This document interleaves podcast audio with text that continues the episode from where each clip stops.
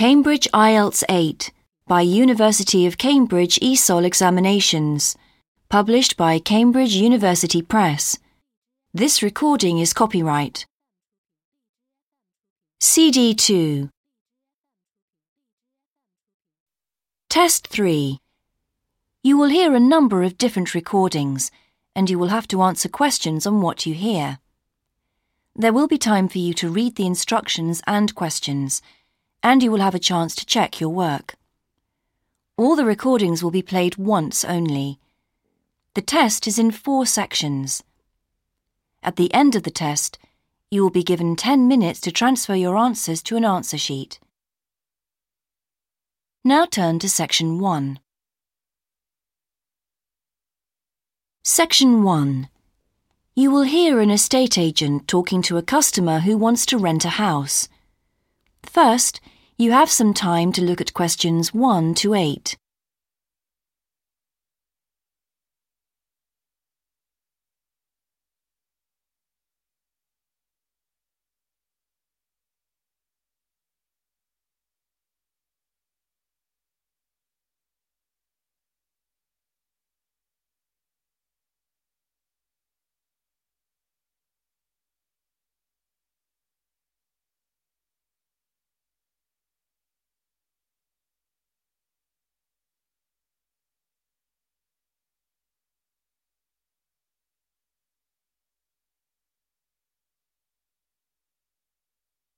You will see that there is an example that has been done for you. On this occasion only, the conversation relating to this will be played first. Good morning. How can I help you? Hello. I'm interested in renting a house somewhere in the town. Right. Uh, could I have your name, please? Yes, it's Stephen Godfrey. And tell me how many bedrooms you're looking for. Well, we'd need four because I'm going to share the house with three friends. The number of bedrooms needed is four, so four has been written in the space. Now we shall begin.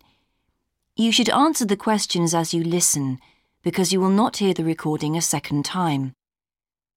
Listen carefully and answer questions 1 to 8. Good morning. How can I help you? Hello. I'm interested in renting a house somewhere in the town. Right. Uh, could I have your name, please? Yes, it's Stephen Godfrey. And tell me how many bedrooms you're looking for. Well, we'd need four because I'm going to share the house with three friends. OK. There are several of that size on our books. They mostly belong to families who are working abroad at the moment. What about the location? It'd be nice to be central. Oh, that might be difficult, as most houses of that size are in the suburbs. Still, there are a few. What's your upper limit for the rent?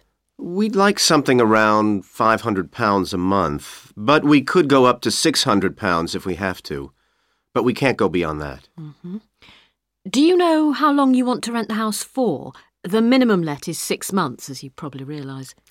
We're at college here for two years, and we don't want to have to move during that time if we can avoid it. Right. And how soon do you want to move in? All our lets start on the first of the month. Well, as soon as possible, really. So that means September 1st. OK. Let me have a look at what we've got. Uh, we have photographs of all the houses on our book, so you can get an idea of what they're like. There's this one in Oakington Avenue at £550 a month, combined living room and dining room with a separate kitchen. It doesn't have a garage, though you can park in the road. Ah, we'd prefer to have one if possible. Right. Then have a look at this house in Mead Street. Mm-hmm. It's got a very large living room and kitchen, bathroom, cloakroom. How much is it? That one's 580. It's very well furnished and equipped. It also has plenty of space for parking and it's available for a minimum of a year. Oh, and there's a big garden. I don't think we could cope with that, to be honest. We'll be too busy to look after it. Mm, OK. Uh, then there's this older house in Hamilton Road. Living room, kitchen, diner, and it has a study. Uh, 550 a month. That looks rather nice. But whereabouts in Hamilton Road? Towards the western end. Oh, that'll be very noisy. I know the area. Yes, it's pretty lively, but some people like it, though.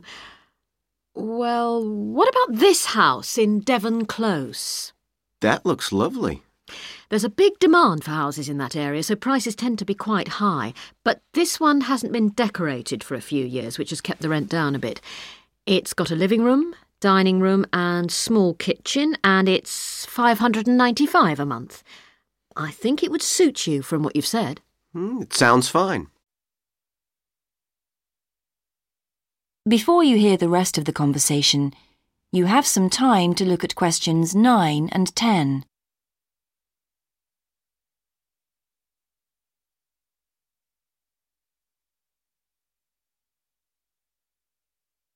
Now listen and answer questions 9 and 10. Why's that part of town so popular? Well, there's a big scheme to improve the district, and it'll soon have the best facilities for miles around. Mm, what sort of thing? There's a big sports centre under construction, which will be very impressive when it's finished. In fact, the swimming pool's already opened, ahead of schedule, and it's attracting a lot of people. What about cinemas? Are there any in the area? The only one closed down last year, and it's now in the process of being converted into a film museum.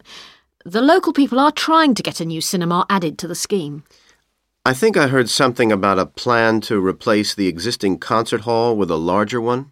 Ah, that's due to start next year. Well, it sounds an interesting area to live in. Could I go and see the house, please? Yes, of course. That is the end of section 1. You now have half a minute to check your answers.